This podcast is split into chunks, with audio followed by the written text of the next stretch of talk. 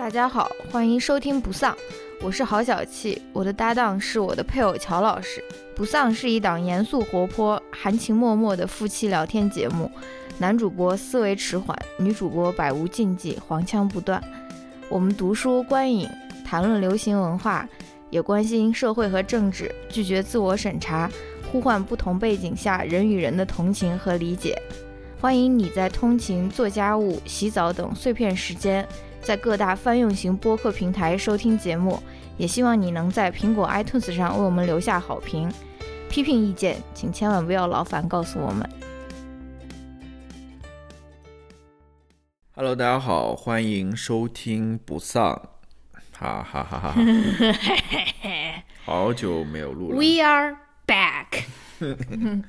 back。我们上一期是几月几号来着？六月十五号。两个月吧。嗯嗯，还可以了，我觉得还是可以的 你。对自己的要求还真是不高呢。嗯不录不录也就不录了。我觉得我们是有一些，呃，我们觉得这个更新是更新频率是有问题的，嗯，要么就是连更一个月，要么就是很长一段时间没有，我觉得我们几乎没有断更过。我们这一次真的是因为，哦对吧？这次也算比较长的没有更的一次，了，真的是因为是呃太忙了，也不是说就是我们怀孕，不能说是太忙了，啊就是说事情比较多吧。哎，那就是忙，那这是什么意那？就是忙，对呀、好吧？嗯，呃，对，就是处于一个嗯，什么时候我们开始我们的 family vlog，给大家事无巨细的展展示我们的生活？就处于处于一个过渡阶段吧。嗯然后稍微现在稍微有一点啊、安安定下来，算算是有一点，好吧？嗯，我们要我们是一个正能正能量正能量。正能量的节目。好的那你的寒暄就这样子吗？，We are back。嗯，后面应该会正常更新吧，先不要先不要说的说的话，把话说的太满啊。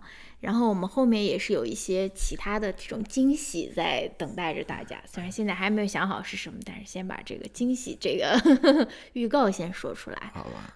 然后是还是是我想的那个惊喜吗？嗯，应该是吧。好的，好的，然后我们还有一个事情，我们的读书会，我们的读书会已经大概三个月还是几个月没有没有更新了吧？我们一定会更新的，好吗？我们这一期读的是《下沉年代》，right？嗯嗯，对，好，嗯，我们到时候如果大家想要跟我们一起读的话，可以跟我们一起读，好吗？OK，那这个寒暄就到这边吧。呃，反正这一期我们也是聊，就是我们不在的时候都做了一些什么事情嘛，是不是？嗯，类似于一个 family vlog，嗯。所以就是跟大家说一说吧。嗯啊、就对。这一期就是一个加长版的寒暄。嗯那我们不在的时候呢，其实是出去玩了一次。你不能这样说，你要啊先把这些这些比较正经的事情，好像好像大家就会觉得说啊，我们嗯没有更新，就是因为我们出去玩了。其实并不是这样子，我们有很多嗯正经的事情这是有很多事情，在做，但是呢，同时我们挤出时间，对吧？我们挤出了时间，不是去录播客，而是出去玩。就是播客是可以搁置的，但是出去玩这件事是我们的最重要的这个 priority。对，的确是这样子，因为也好久没有出门了好久好久好久没有出去玩了，啊、有一年半了，一年半了，真的是好惨哦。对，所以嗯，这次出去还是有一点期待的吧，算是有一点期待。虽然去的地方都是啊、老地方了，不算什么新的地方，嗯之前也都去过，嗯所以但是有有有好久都没有出去了。嗯一方面是期待，一方面是有点兴奋，嗯，另外一方面其实还是有点忐忑的。嗯嗯，有点紧张的，因为说实话，我们现在在这边的话，还是处于一个疫情之中，嗯而且是跟国内相比的话，虽然国内现在有一些苗头，是不是？嗯但是相比的话，还是严重很多的。嗯呃尤其是我我们当时走的时候，可能那个 Delta 的那个呃变异，嗯，已经开始了。对，但是不像现在，好像基本上这边报的病情都是 Delta 的变异。嗯那时候知道有一点 Delta 的新消息吧，嗯嗯所以怎么说呢？我我是比较忐忑的哦。啊、我通过你就是呃随时随地都戴那种 N 9 5的那种口罩，这种紧紧的密封，把自己密封起来的那种，可以了解到你的这种 precaution 是比较比较做的比较多的。呃，对我我其实还是还是说你戴 N 9 5的口罩，就是因为它可以就是遮遮住自己的这个双下巴，没有没有，怎么可能遮住双下巴呢？是遮得住的。它没有遮到双下巴。哦好的啊啊嗯就是不是？我觉得一方面是嗯起保护的作用吧，嗯另外一方面，我觉得戴那口罩相对来说，我觉得是戴我戴过所有口罩里面算比较还比较不错的。我其实不太喜欢，就是你之前一直戴的那个、呃叫什么优衣库的那个口罩。嗯嗯，你为什么要拉踩优衣库？没有了，没有了，嗯这说什么呢？这就在说口罩这事情。但是怎么说呢？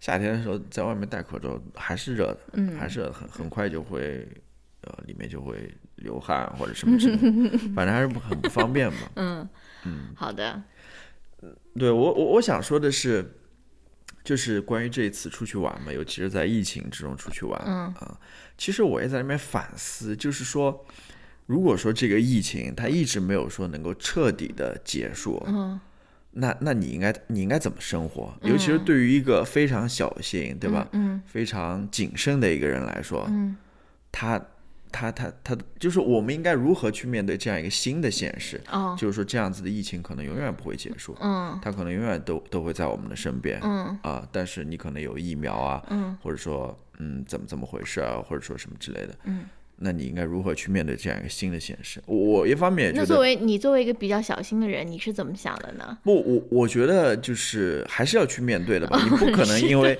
这个病可能有一定的风险，嗯是不是？然后你就不不去就是做一些事情吧，嗯啊、比如说，我觉得还是要一方面你要采取呃保护措施了，但另外一方面你也要去，对吧？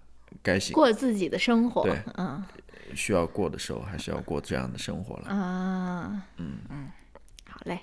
那还没有跟大家说我们去哪儿玩了呢？是吧？嗯好，我们是去又去纽约玩了。嗯，是的，是的，其实是去了，嗯，一半时间我们出去了一周嘛，嗯一半时间是在纽约，然后另外一半时间是在呃阿卡迪亚，是叫阿卡迪亚国家公园是不是？嗯是在美国东北部的，在纽约上面，在缅因州的一个国家公园。嗯其实我们之前也去过一次，然后这一次的话也是和朋友一块儿去的嗯啊，最后选来选去还是选的嗯，选的这个地方。嗯，是我们那我们就来聊一聊吧。好的，这次旅途的一些感受，嗯嗯，好的。好吧？嗯嗯，纽约嘛，你这次去纽约有什么新的感受吗？嗯，纽约给我最大的一个感受，其实嗯我也跟你说过，就是因为当初纽约其实它也算是一个疫情的中心嘛，嗯。当时疫情还是挺挺严重的，嗯。然后这一次算是去的时候算是开放了吧，嗯。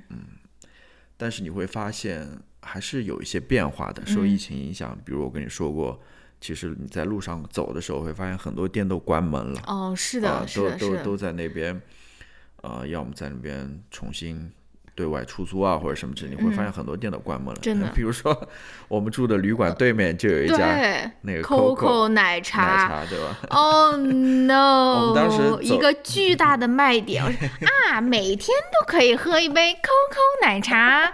完了，这下 COCO 我们是在又又辱华了，是不是？COCO 奶茶，sorry，但是我我不管那么多了，但是对去了就发现，的去了就发现他那家店其实是关门了。但是我们又在边上发现了一家 贡贡茶，茶也不错。嗯，但是我没喝多少，就喝了一次了。嗯，好的，的确是啊，你还会看到这个疫情的影响啊，嗯嗯很多店都关门了或者易主了，嗯是不是？嗯然后我又想到另外一件事情，就是呃，我们这次不是去那个中国城的那家，我们之前也去过，然后很有名的一家，武昌，中餐店嘛，对吧？应该是台台湾，最爱应该的，应该是台湾小吃店了，嗯，是的，叫是叫武昌好味道，是不是？嗯，对，我们又去了，他那边生意的确跟以前应该是差一点的，嗯，很多游客至少没有了。嗯，是，啊，嗯，因为我记得上一次我们去的时候，哇，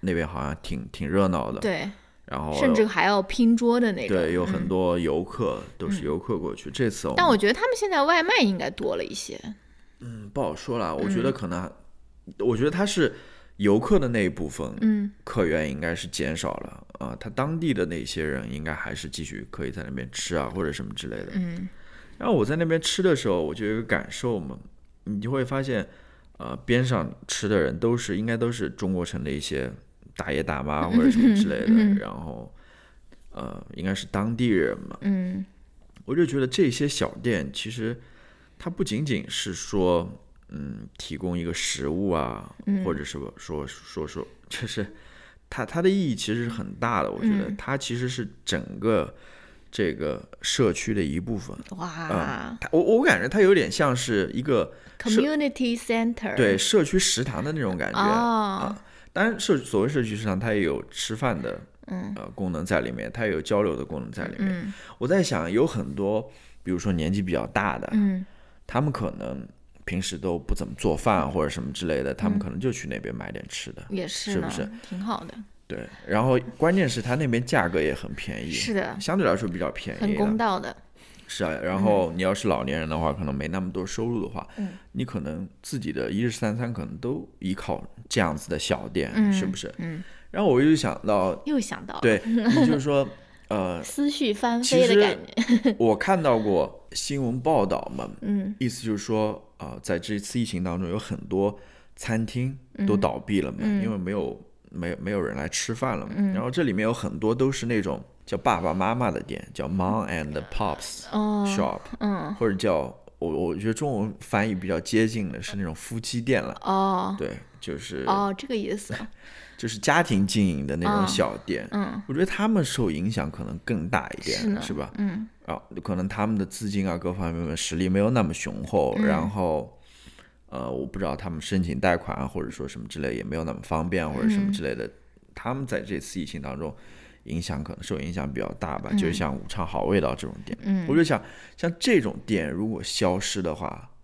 其实它不仅仅只是说啊，你一个吃饭的地方没有了，嗯是不是？嗯，它可能作为社区当中很重要的一个部分，枢纽，对，它那个功能可能就丧失了。嗯呃，因为我觉得有很多人都依赖着这样子的小店呢，嗯他的生活可能更方便或更更便捷或者什么之类。嗯但是，但我就想到嘛，就是这次疫情对于大家生活的改变，其实从这方面也能体现出来，就是改变了大家的生活，哇，是不是？说的不错。好，下面我们聊点什么要不我们聊一聊看的展览，你有没有？啊？可以，还是你要聊一聊你的哈利波特这个商店？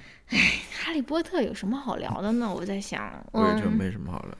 因为很火嘛，因为它才才刚刚开起来吧，就是可能就疫情好像七月份刚开的，哦，开刚开的，就是纽约开了一家那个哈利波特主题商店啊，还是什么的。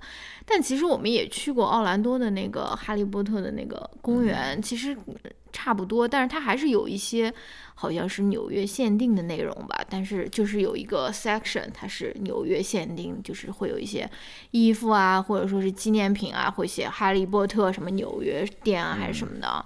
然后反正就特别的火，就是我们当时去的时候是先要排一个 virtual line，就是你手机上面要扫码，然后你不能说是呃提前提前在手机上面排队哦，你你是必须人肉肉体到那边了，然后扫码，然后排队，然后他告诉你要排多长时间。我们那次还是还是嗯，听说还是比较短的，只排了一个小时。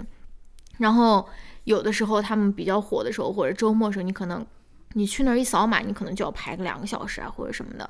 然后到了那个扫码结束以后，你就开始等，然后等到那个叫号叫到你以后，你有一小时的时间回到那个店里面。所以我们就是，嗯，排了以后去吃了武昌好味道，然后之后又进到那个店里面。你觉得那店怎么样？但进去之后人还是很多还是很多人山人海，真的很多挤了很多人。嗯，是的，我当时说实话进去还是挺吃惊的，我说这个排队等于没排，里面怎么还有这么多人？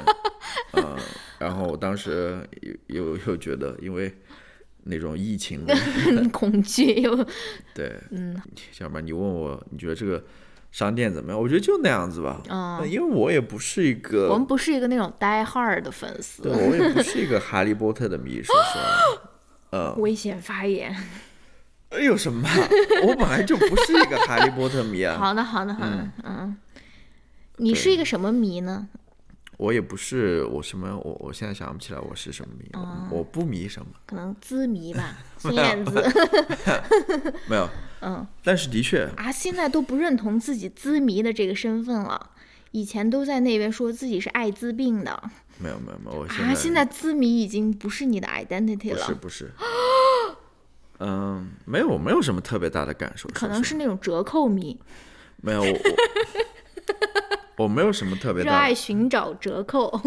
我没有特别大的感受对于这家店，好吧，其实我也没有，但是既然进去了，就是总感觉应该买点什么。毕竟你已经排了那么长时间，你再空手出来，总感觉有点不太对劲，对不对？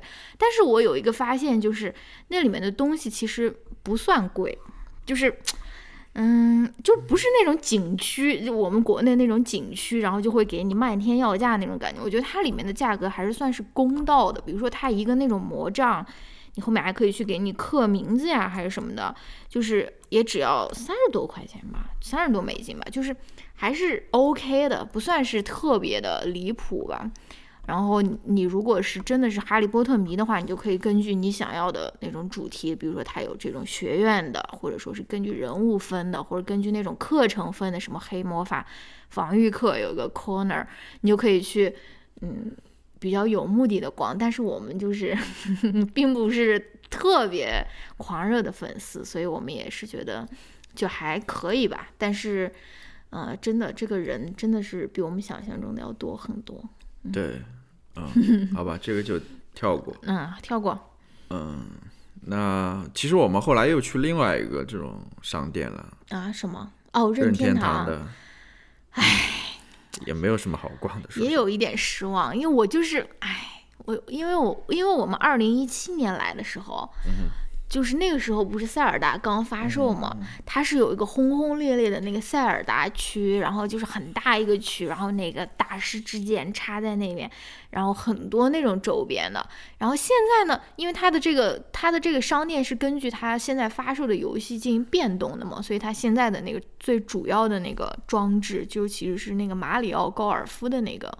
游戏，塞尔达就只有一个很小的一个区域，所以说我感觉没有上次去，嗯、的感受那么丰富吧，就是东西也没有上次去看的那么多。但是上次去的时候，我我是完全不玩游戏的，就是现在沉迷游戏之后，第一次去那个任天堂的那个店，就感觉有点小小的失落，就是为什么我没有三年前就开始玩塞尔达，而是等到了现在，对不对？对，嗯好吧，嗯，那我也没什么好说的，我觉得这嗯个也没有、没有留下什么特别深刻的印象，好吧，嗯，那要不要聊一聊我们另外一个没有什么深刻印象的一次逛的一次展览？就是我们去逛了那个新修好的，因为 MoMA，MoMA 是纽约现代艺术，就是现代也现代艺术馆、现代艺术博物馆，好吧，反正就是 MoMA，它之前我们去年，哎，我们二零一九年来的时候，它其实是在，呃，维修，哦不，它是在装修吧，是嗯，所以我们就没有去到。这次就是它装修好了，我们就说，嗯，OK，我们去看一眼。然后呢，乔老师，你来发表一下你对现代艺术的一些看法。就是我们是从楼上往楼下逛的嘛，对，我们就很功利的，因为它那个梵高的那个星空是在最 最顶楼，我们就说，呃嗯，先去，先去把那个楼镇馆之宝看了。楼上最楼上就是最楼上面 应该是我不知道是那种呃十九世纪二十世纪的，对，它就是越往楼下走，就越靠近当代呃现代。越靠近当代，嗯就是越往楼下就越看越看不看懂嘛明白的感觉。其实我觉得最好看的还是它的顶楼了，哦就是那个十九、二十世纪艺术的有，嗯有啊、那些大师的作品的，是不是？像梵高啊，嗯像莫奈啊，嗯像毕加索啊之类的，嗯嗯，他当时是有一个展的，就是有一个展览的，嗯那个展览好像也是跟呃女性相关的，嗯，哦对，女性摄影师，哎，不是女性摄影师，那是那是在 Met，嗯，那也是那我觉得那个展里面还是有一些比较有意思的几幅画的，我觉得，嗯尤其是那个是弗里达吧，嗯是吧？那个墨西哥的女艺术家，对，她有两幅作品在那边，嗯我觉得还挺有意思，挺好看的。嗯还有一个作品我忘掉是谁的，嗯，是一个魔术师吧，他嗯表、呃，然后那幅画还挺神奇的，我具体也讲不出个，反正那个展览还挺好看的。哦然后我们就再看了一些，啊、一直在馆里面一直都有的那些好看的一些大师的作品，是不是？好的，啊，嗯然后再往下逛的话，就是越来越一头雾水，越来越迷茫了就。是看不太懂的那种。嗯是的，是，嗯我还想说一点，就是是我们的问题，不是是我们的问题嗯不是艺术艺术家的问题。你还想说什么？我我觉得我以前就有这个感受，我觉得，嗯我现在越来越觉得那个毕加索是一个非常神奇的一个画家嗯，啊、你来发表一些就是谬论。没有谬论了。我以前跟你说过，嗯就是你在有些艺术馆你是能看到很多毕加索作品的，嗯。啊，比如说 MoMA，它里面好像就有很多，嗯，而且最关键的是，它那个跨度是很长的，比如说从它最早期的作品到它越来越晚期的作品、后期的作品，你都会看到，嗯，然后你就会发现这个人或者说这个艺术家他的风格的一个转变，嗯，非常非常大的。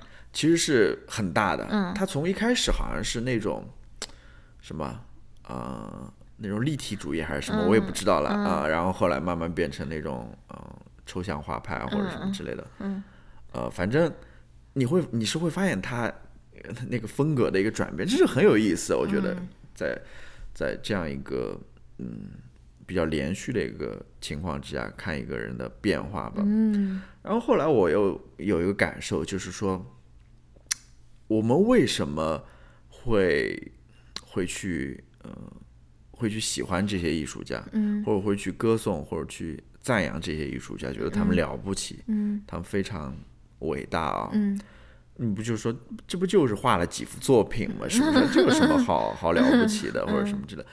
我后来我有一点意识到，就是说，他们是他们他他们厉害的地方，嗯或者说他们值得被称颂的地方，是在于他们与众不同的地方，啊，他们的他们的原创性。对 uniqueness 啊是，嗯，而这种独特性或者原创性，嗯，是不是所有人都能够拥有的？是的，嗯，这个是他们呃非常宝贵，或或者说人类非常珍贵的一个地方，嗯并不是所所有人、任何人都能去做一个艺术家的，是的，是的，都能通过他的艺术作品去去他独特的那种审美或者独特的表现方式。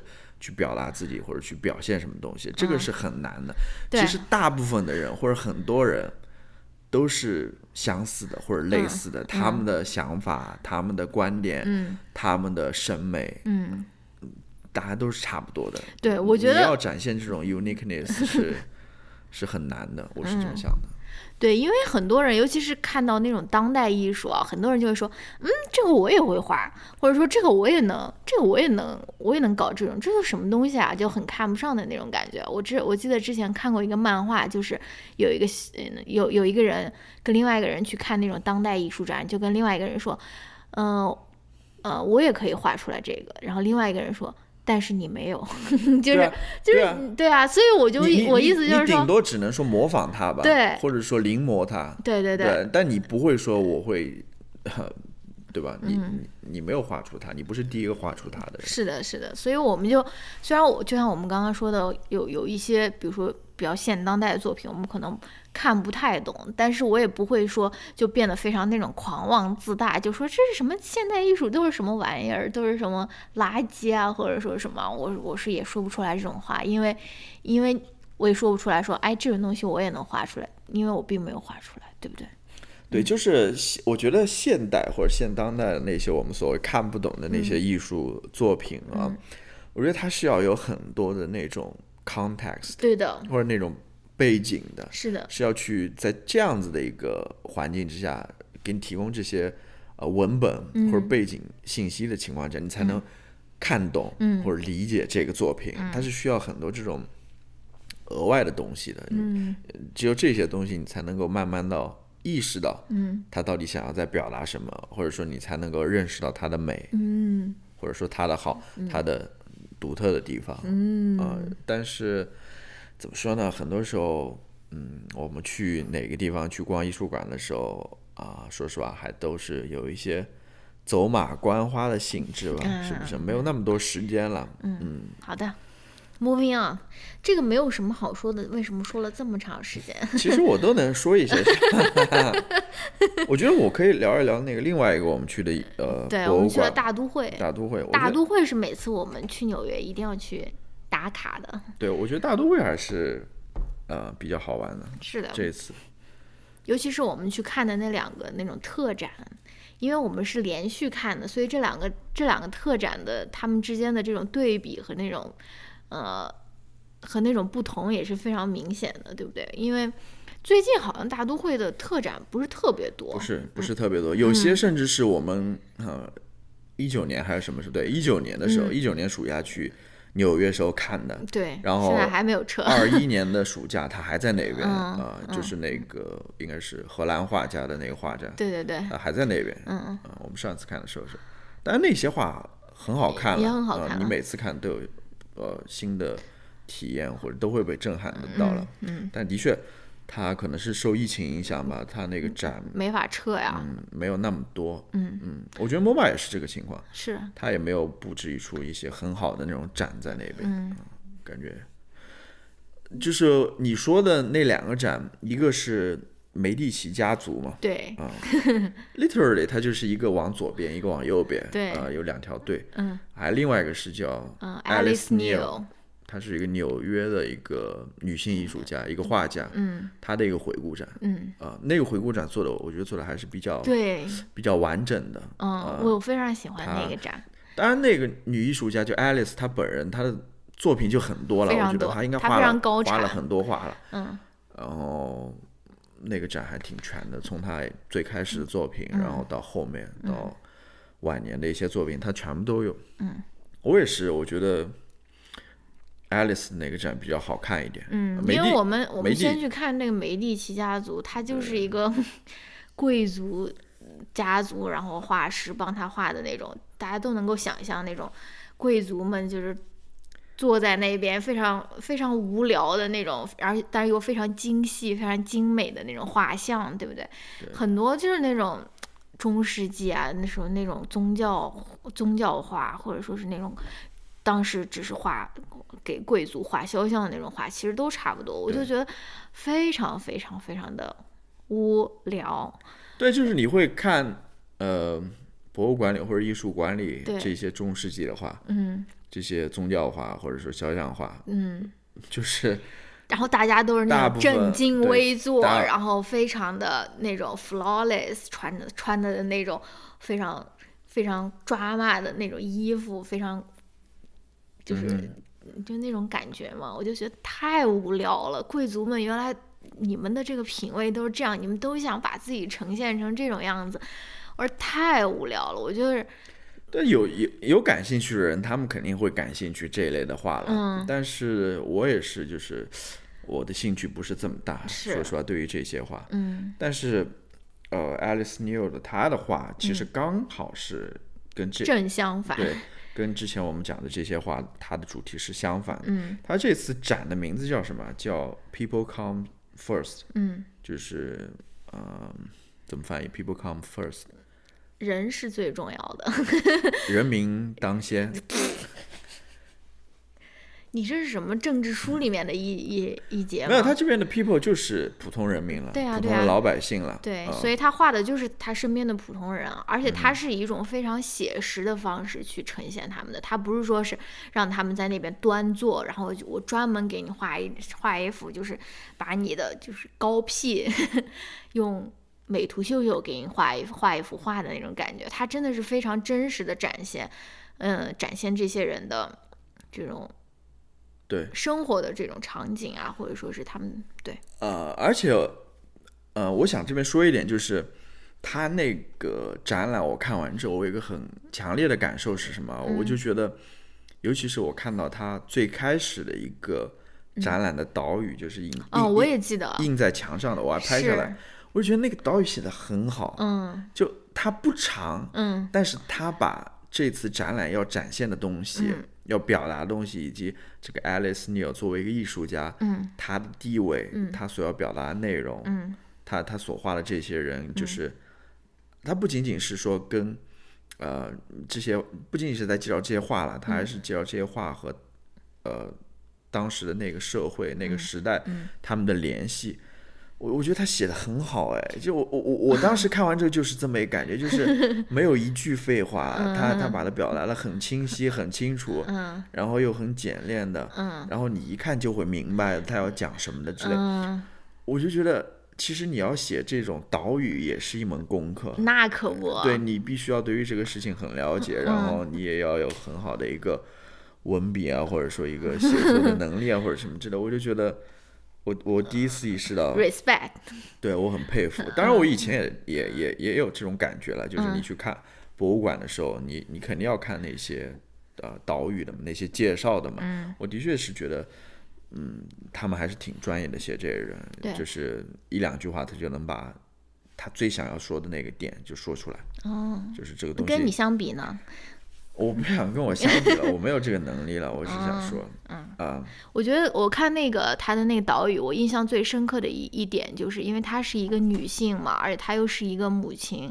所以她是没有自己的 studio 的，就是她所有的那个画儿都是在她的生活的住所画出来的，就是她要么是，比如说她有一个度假屋，然后她很多东西也就是在度假屋画的，然后她比如说她有一个 studio apartment 或者说什么，然后她的他同时也就在里面生活，也在里面作画，我就觉得哇，好不容易啊！因为很多，比如说那种男性的那种艺术家或者画家，他们都可以说啊，OK，我现在要去工作喽，上班喽，然后就去到自己的那个 studio 里面去啊。但是他就不行，他就必须要，呃，怎么说，更更加。在这方面就更加努力一点吧，就把自己的生活空间也同时用作自己的工作空间，这不是一个很容易的事情啊，对不对？对而且她更更更不要说她还是一个母亲，她还同时要养育她的小孩，对不对？嗯，好吧，反正我的意思就是说我非常喜欢看这种，呃，关于普通人的画，就是画描描绘普通人的生活的画，而不是说那种端坐在那边的那种贵族在那边啊画一张那种非常精细那种工笔的那种那种那种画，我觉得非常，我觉得那种是对我来说是非常无聊的。对他其实还是一个比较，嗯，就是这个 Alice 还是一个比较激进的。它里面在岛屿里面也说到了，他是一个 radical 的一个 artist。嗯呃，我记得里面有一幅画，嗯，他是画的他女儿的，裸体裸体是的，这个说实话是有点争议的。是的是的嗯，但是他还是。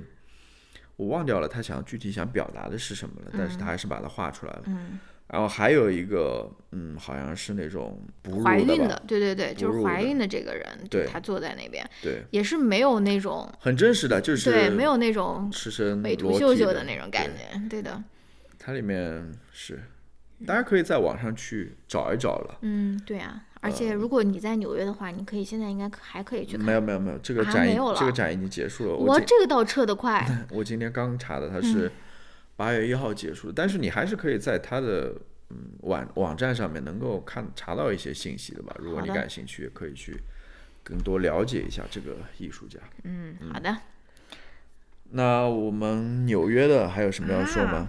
你都不说你的偶像，嗯、好吧？好吧，说一说吧。就是我去吃了我比较关注的一个，你们男人表达这种崇敬之情都这么严谨吗？我比较关注的一位网络上面的一位人士，你那那我应该我应该怎么说？你的 idol，你的他不是我的 idol，呀 嗯他不是我的你 idol。的嗯，你最喜欢的呃 influencer，我不是把他看作一个 influencer，那你把它看作什么？就是我比较关注的一个，他现在也不是一个厨师了，嗯他应该是一个看看呃，我不知道他自己怎么去呃 给自己我想到，我想到一个笑话，就是我老呃，我我我我外公有一次见到蒋大为，蒋大为是很很火的当时，然后我外公就上去跟人，哎，蒋大为，就是好像好像他们是已经认识很久的那种感觉，没有，我觉得挺好的呀，这样子态度啊，就是啊不卑不亢，不是不卑不亢，大家啊就是平等，平等的人啊，哦对啊，我不把你当做那种高高在上的，你不要把我哦看的太低嘛，大家就平等看待嘛。哦，这是我比较关注的一个，嗯。这我不知道他现在怎么去 identify，entrepreneur，himself，到底是一个 企业家呢，还是说嗯他把自己呃认认作是还是一个厨厨师呢，还是说他是一个 writer，嗯，对吧？？还是他不是 writer，是他的那本书都要别人帮他写的。还是一个，podcaster，celebrity，对吧？嗯。对吧？我不知道了，反正就是 David Chan 嘛，嗯。呃，一个综合性的一个 一个人物吧。啊嗯，我去吃了，我们去吃了他的默默夫苦的 noodle bar，嗯，啊相当于一个拉面店，呃他这家店其实开了很久了，嗯他应该是最早他开的嗯，一家餐厅，是。是说实话啊，去之前我是抱着比较低的期待的，因为它毕竟是一个网红店，对吧？而且它在 Google 上面的评价就是比较两极，就是有它就不是那种四点九的那种感觉，就不是大家都很喜欢吃，它可能有个四点零都已经不错了，我不太记得了，反正就不是那种很突出的那种感觉啊。嗯，但是我这次去吃了以后，我真的是觉得非常好吃。对，就是 blow my mind，而且应该是在美国吃的最好的拉面了。真的可以这样说。对我，我们也也要说到那句话，嗯 我们可能是呃不是你可能是唯一一个还没有去过日本的人，大家都去过日本，全网络，全社交网络，我是唯一一个没有去过日对，本的人所以我们也不知道正宗的日本拉面到底应该是什么味道的，嗯我们只吃过，它这个不是日本拉面，它不算是，它算是怎么说改良过的日式拉面吧。就是我觉得它不是那种非常，比如说我吃的那一款就是担担面，它其实是有一点，我不知道是有一点 fusion 的感觉的。我吃的是呃，应该是叫蘑菇担担面还是什么的，我忘了。嗯，反正当时我点的时候，那个服务员就在那边就在那边提醒我说，这个真的非常辣，特别的辣。然后我是一个非常不能吃辣的人，我是一个吃辛拉面都会觉得特别辣的人。然后当时我就觉得说，这能辣到什么地步呢？这肯定是那种 white people spicy，就是我就说啊，没关系，我可以 handle，我是我是可以我是可以吃这么辣的。结果到上来以后确实非常辣，但是它不是我们那种重庆火锅的那种辣，重庆火锅或者四川火锅那种辣，就是你辣到你根本就不能再吃下去的。但它这个辣是就感觉是停留在你口腔里面的，但是就是有一点刺激，但是又不会影响你去继续把它吃完，或者甚至去把汤喝掉的那种那种辣度，所以我就觉得非常好吃。嗯，嗯，这个时候口水已经有点 有点溢出来了。对我当时跟你差不多吧，嗯因为我也跟你说过，就是我是。呃，只看过 David Chan 他做饭嘛，嗯我是觉得他做饭应该不太好吃的那个。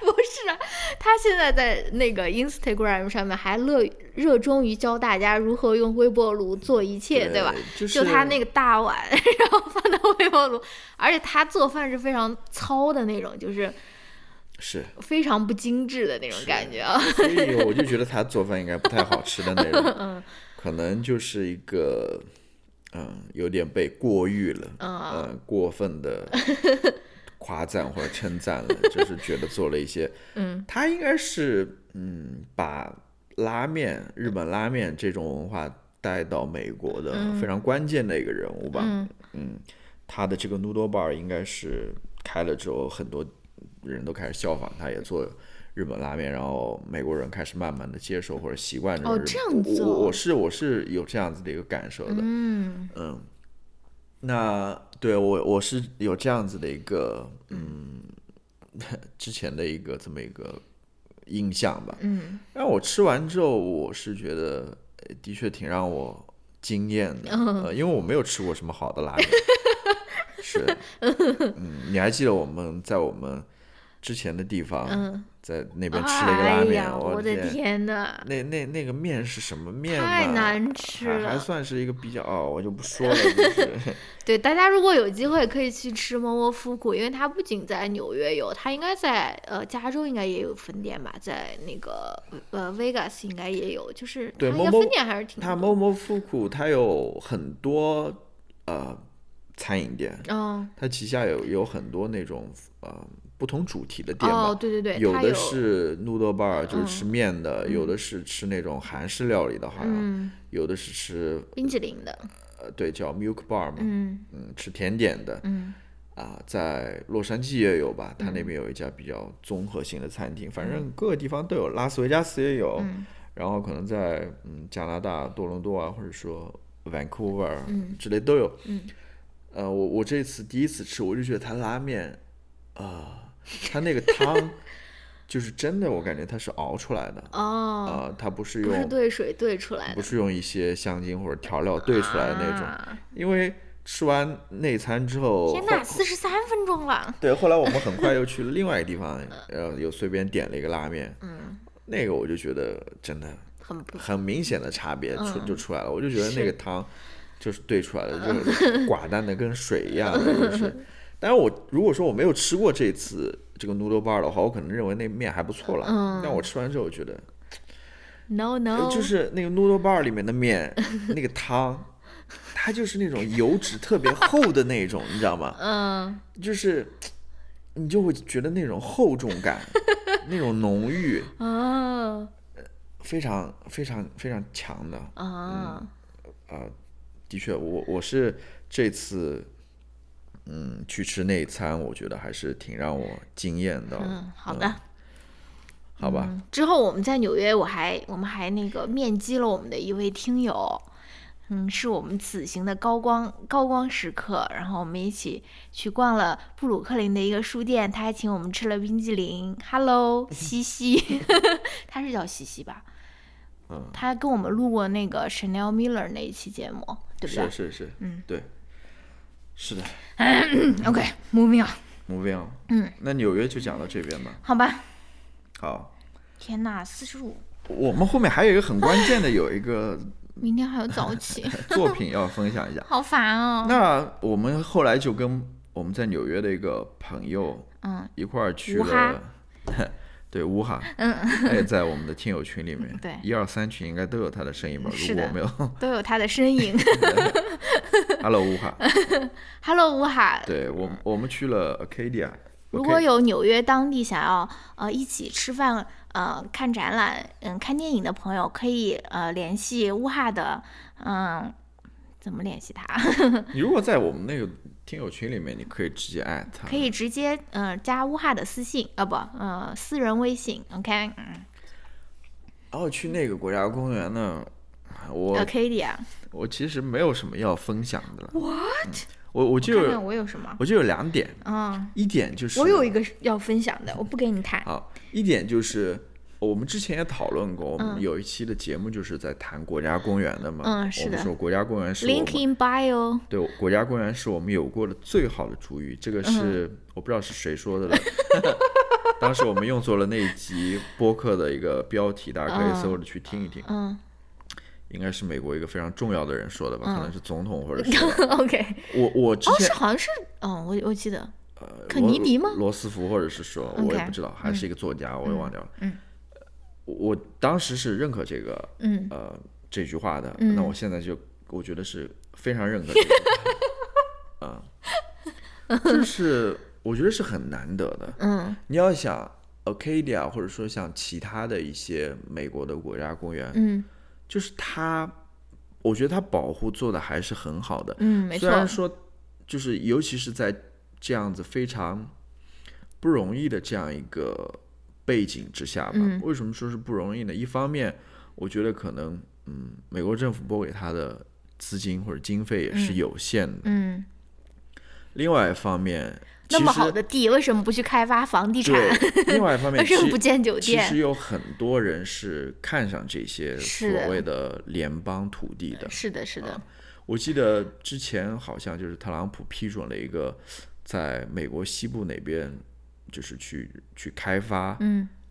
呃石油资源或者说什么资源的吧，嗯。啊，就是当时是不是批准了，嗯。但是后来好像，嗯，拜登上台之后又把那个又又又暂停了或者什么，就是有很多人是盯上了这些土地的、啊他是嗯有有压力在那边的，嗯还有一方面就是，尤其是这次疫情之后，很多人都去大自然当中了，去那种 人烟比较空旷或者说 呃比较能够保持社交距离的地方，都去大自然当中去玩了，嗯，所以大家就更觉得这个是很珍贵的，对不对？我我对，一方面这个，另外一方面我说是压力嘛。哦，对对其实，人也很多，游客很多了。是的啊、嗯新闻里面也讲了，嗯他们就是在这样子多重压力之下，他们还能够把这些非常好的这种大自然，嗯，对吧？嗯，还保护的这么好，我觉得是相当不容易的。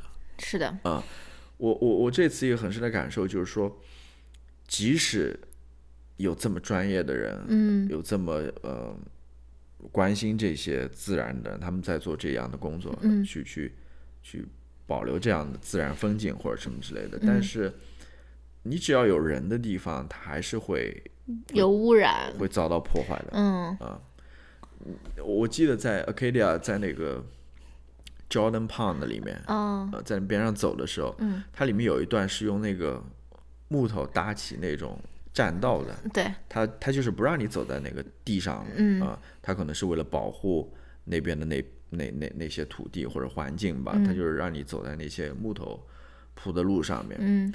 然后前面不就是可以直接人走的嘛，嗯。然后你会发现，的确，你即使是这么小心的去保护，你人来人往，对吧？人的数量一多之后，你会发现那些所谓的原原始的自然还是会遭到一些多多少少的破坏的、嗯啊。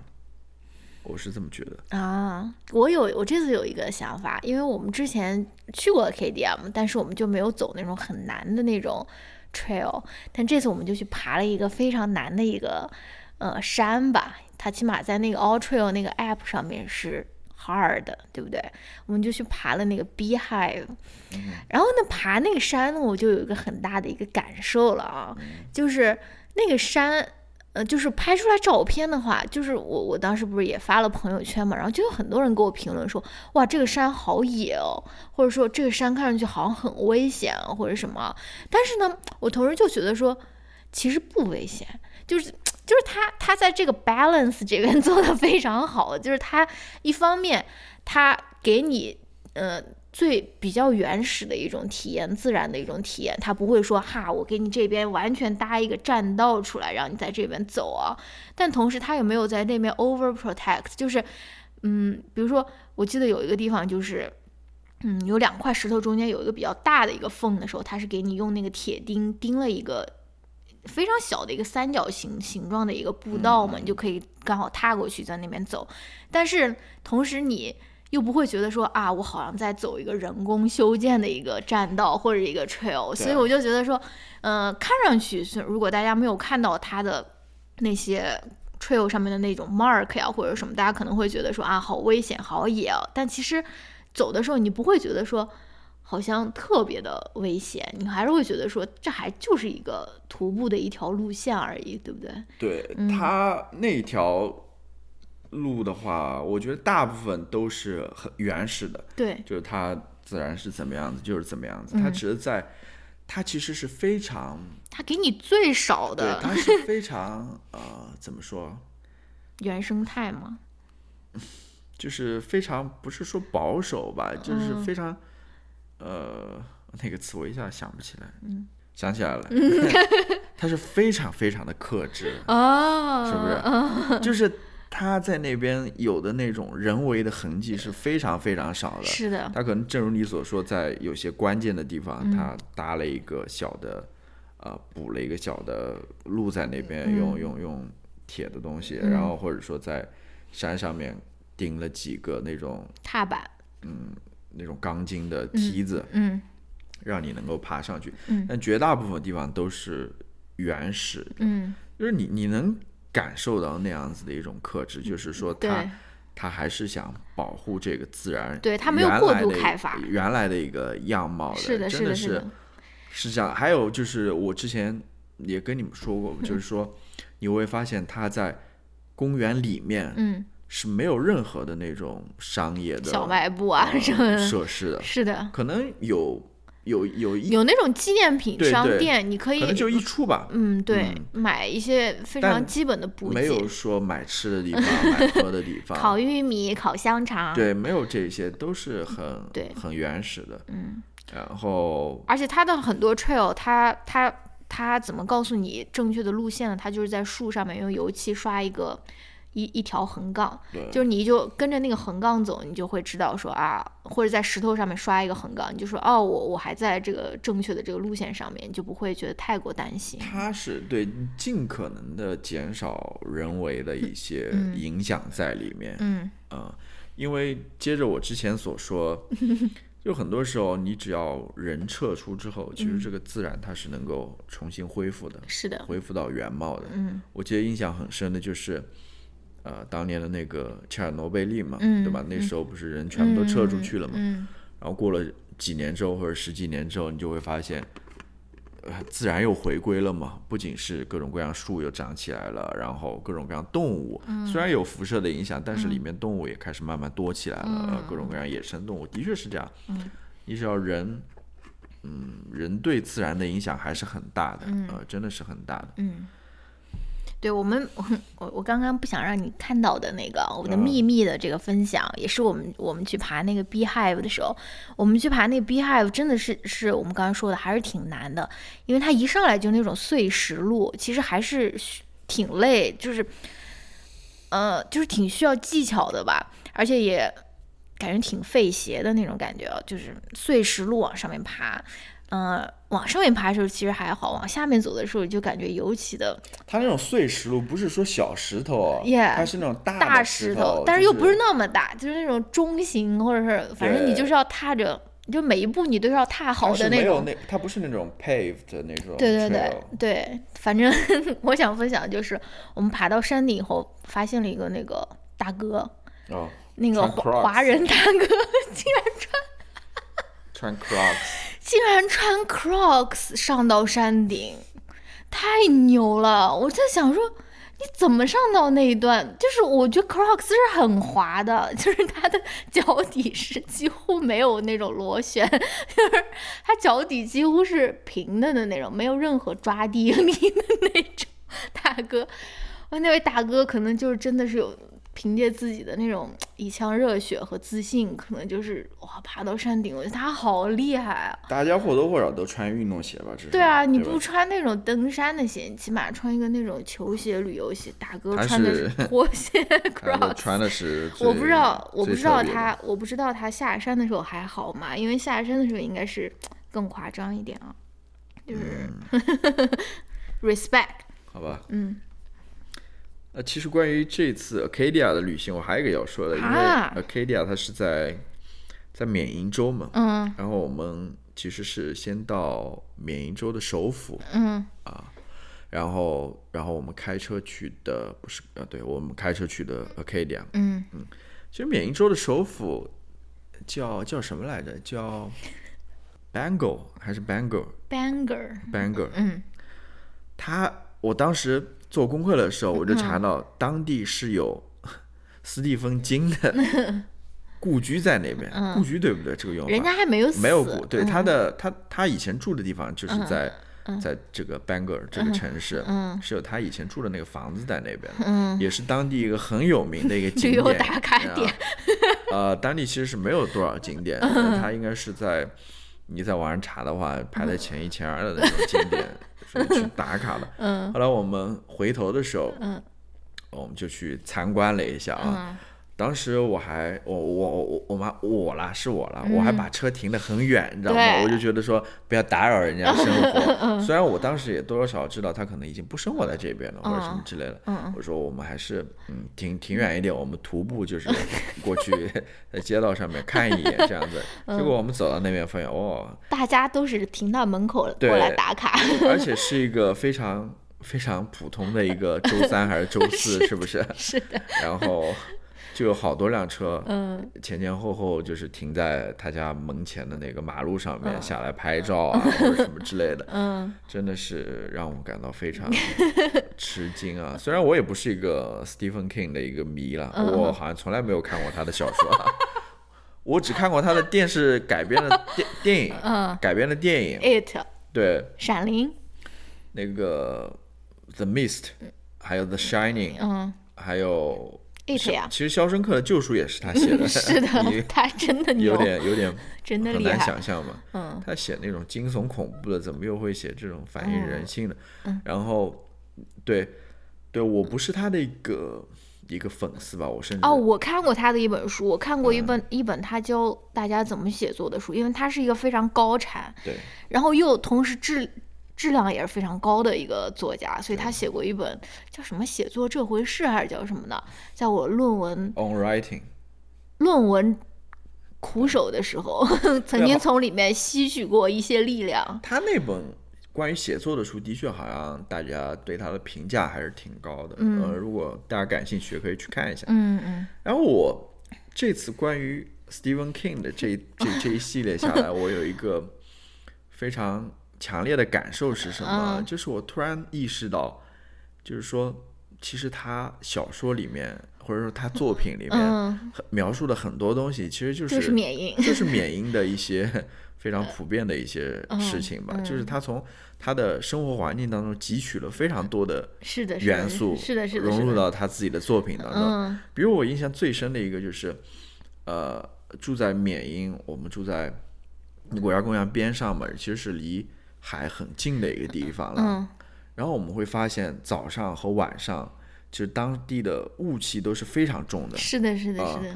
然后我就想到他的那个《The Mist 》，我看过那个，那个应该是他的一个中篇小说了，但是嗯我当时看的是他那个电影了，我就觉得，对那个故事也是发生在缅因了，我就说嗯这是不是 对吧？把他生活当中经常看到的这些现象，嗯把它改改写成了一个故事啊，或者什么之类。嗯然后我记得那个《Pet Cemetery》嗯，那部电影里面，好像也有很重的这种雾的这种是的这种景象或者什么之类的。是的，是的。然后也是《Pet Cemetery》里面，我记得当时一开始上来有一个镜头，就是 Pet Cemetery 是呃宠物坟场或者说动物坟动物坟场嗯，一个镜头，就是他们一家人刚搬到那对个房子的时候，突然外面有一个很吵的一个呃卡车从外面那条路上经过，嗯。我就想这个不就是当地的，就我们现在开的这条路嘛，就很像，因为它都是这种双向嗯。车道，嗯。那种乡间路，然后你要进到自己家里的话，从那路上面有一个很深的一条小路延延伸到自己家里，就是嗯。这这一切就跟我们当时去游玩的那个当地就非常像，嗯。我就觉得，我就我就一下就觉得可能，我觉得说你觉得非常神奇，或者说非常让你很难想象的一些嗯。环境描述也好，而景象也好，可能就是别人的日常的一些一些日常生活，他们的日常的一些现实而已。嗯，我觉得嗯。对，再再再联系到我之前跟你说过那个《The Shining》，嗯。他是在就是 Stephen King，他是在写完《Shining》《The Shining》之后，决定从科罗拉多搬到缅因的。哦，对吧？The Shining 就发生在科罗拉对，多科罗拉多那种滑雪圣地的地方，就是，嗯，这家伙嗯嗯非常，我对于他有一些新的认识。嗯，好的。那你愿意搬到缅因去住吗？我可能不太行，为什么？我觉得有点，我觉得我可以去偶尔去玩一玩了。哦，我觉得他有点太太太那种远离远离那种世俗或者。天呐，听上去你好像是一个那种夜店夜店女王的那种感觉，其实你并不是。我不是，我就觉得，就我我我不知道我有没有做好这样子的准备，呃，就是过这种非常 isolated 的这种 这种生活。哦，虽然它其实离离现代文明很近了，没有那么夸张了，是一又不是个说住到什么是深山老林里面去。但是我不知道，我好像似乎还没有做好这样子的一个准备，我不知道，我我至少说我没有下定这个决心，说我就，比如说我搬到我们这次住的那个小小木屋里面去，嗯，然后那边确实有点偏了，我觉得。呃，好吧，好吧，嗯，那我们这个也就分享到这边，关于那缅因的，好吧，一个钟头了。那要不我们就先聊到这边吧，哎，这不是你聊完算了。聊完波登，嗯其实这个是我最想讲的。啊，你这个是有很多想说的吗？嗯，那好吧，那我们就先聊到这边这边 这这个最新的一个呃 Anthony Bourdain 的那个纪录片，我们下一次再聊吧。对，叫《The Road Runner》，嗯，中文名叫《流浪者》，一部关于安东尼·波登的电影。，OK，我觉得这部电影我们下一次可以单独聊一聊，好吧。嗯呃，因为我觉得我不知道对你感受是怎样子的。嗯我觉得无论是这个人物也好，或者说这部电影也好，它其实还是给我带来很多思考的。哦，嗯，我觉得就跟很多人一样，这个 Anthony Bourdain 是吧？波登，嗯他的确影响到了很多人，嗯影响到了很多人，他也影响到了我，多多少少影响到了我。嗯，嗯，他让我对于一些问题有了不一样的看法吧。哇，你还有这种 teaser 呢，是吗？对对我们一些问题，好吧。如果想知道是什么问题呢，那就留意我们的下一期节目，好吧？如果大家想要呃先看一看这部呃纪录片的话，也可以自己先去看一下。这部纪录片应该马上就在 HBO Max 上面可能就上线了。哦，好吧。呃，它是电影院是七月六号上线的吧？然后他说一个月之后嘛，嗯估计快了。好吧，大家可以留意一下这部电影，嗯这部纪录片。嗯如果你对它感兴趣的话，可以去看一看。好，好吧，这次我们就聊到这边，我不知道你有没有什么要补充的。嗯，没有什么啦，就是我们现在已经复出了，对不对？我们希望大家继续可以支持我们的节目，继续关注我们的节目，关注我们生活的点点滴滴，我们的 Family Vlog，upcoming Family Vlog，OK？、嗯，事无巨细的记录我们的生活，好吧？你是在这边，在这边干嘛？怎么了？就在这边满嘴在这边跑火车，是是？没有啊，我就想给大家说一些我们之后的计划。你你就在 OK，这边，一上来们说怀孕，我们怀孕了，我就是要提供一些烟雾弹，就是有一些真真假假、假假真真的一些信息。我要把我的这个互联网形象塑造的这种让人捉摸不透，让大家觉得说，嗯，他到底是一个怎样的一个人，对不对 你并没有神秘感你你在互联网上是不是呃没有到那种过分分享的地步，但是 分享的东西也不少了。你的烟雾弹就那两个，一个是我怀孕了，which 很容易就可以可以判断出来，根本就没有这回事儿，而且别人也不 care。另外，另外一个是什么？你要拍你的什么 Family vlog family vlog 从我的小孩从我的那种 vagina 里面 shoot 出来的第一秒，我们就要开始我们的一个 family vlog。真真假假，嗯、说不定可能我们在就是之前没有更新的这两个月去生了一个小孩，也不一定对哦，是不是？就像华晨宇和张碧晨一样。嗯不好说。好的 OK，那好吧，，OK。那我们这一期就聊到这边，OK，我们下一期再见，拜拜。bye bye。